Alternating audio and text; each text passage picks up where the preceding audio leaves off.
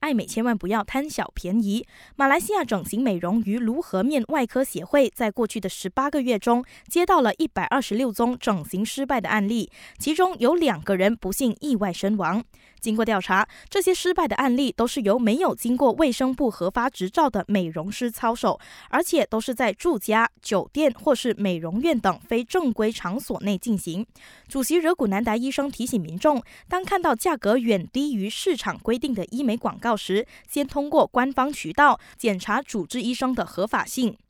今年八月举行的六州选举结果出炉后，国盟以微差票数赢下了雪兰莪州的四个州议席，而当时的西蒙和国政都表示考虑提交选举诉讼。如今，雪兰莪西蒙主席拿杜斯里阿米鲁丁表示，西蒙已经决定放弃提交选举诉讼，国盟因此保住美丹花园、双溪坎迪斯和龙溪州议席。至于国政，则将提交选举诉讼到高庭，以争取俄麦蒂斯亚州议席。